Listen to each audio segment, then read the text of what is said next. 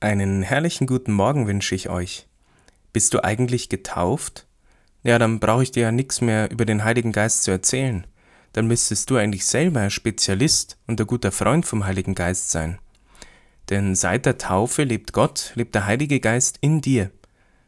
Okay, jetzt fragst du vielleicht, äh, hä, warum merke ich davon nichts?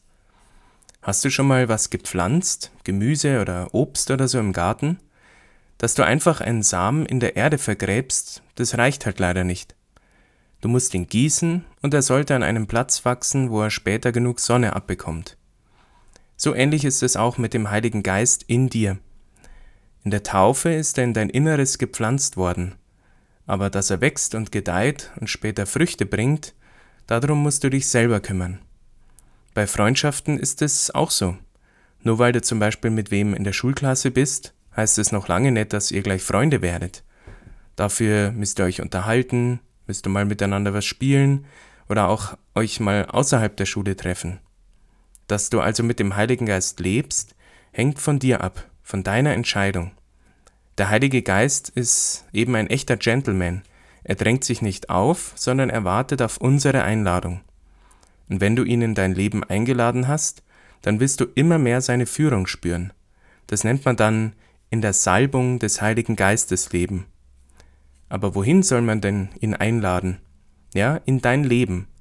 Und nicht nur in dein frommes Leben, also diese Stunde am Sonntagvormittag in der Kirche, sondern in dein ganzes Leben, ja, in jeden Lebensbereich.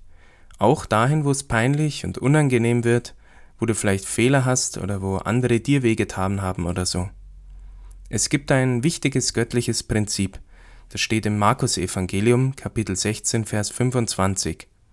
Wer sein Leben um meinetwillen verliert, wird es gewinnen. Verlieren meint hier, dass du dein Leben Gott ganz übergibst und nichts für dich zurückbehältst.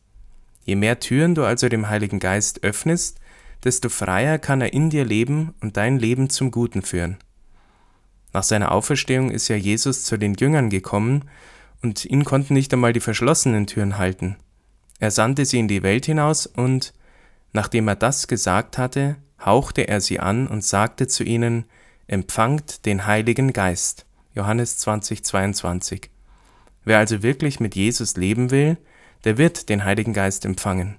Hab deshalb keine Angst vom Heiligen Geist. Ja, er wird einiges in deinem Leben verändern, das hat er auch bei mir gemacht, aber dadurch wurde mein Leben viel schöner, bunter, kreativer, friedvoller und fröhlicher. Bitte also heute den Heiligen Geist in dein Leben zu kommen, dich noch mehr zu erfüllen. Öffne ihm alle Türen deines Herzens und deines Lebens und empfange diesen Heiligen Geist mit einem herzlichen Willkommen. Komm, Heiliger Geist.